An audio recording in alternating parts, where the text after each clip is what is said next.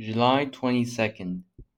The Chinese exam will take place later today, when we usually have Chinese classes.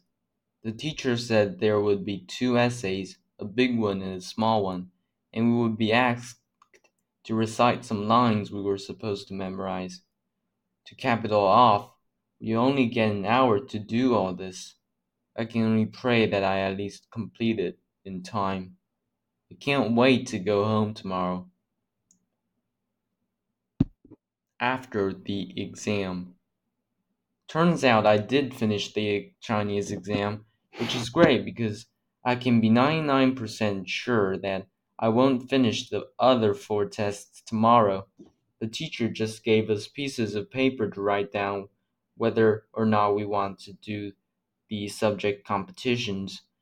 I don't feel like I'm particularly good at anything, so I wrote no. I doubt I regret it at all. At least after these 11 days, my handwriting in Chinese has improved, and I now know how terrible it is to live in a dorm.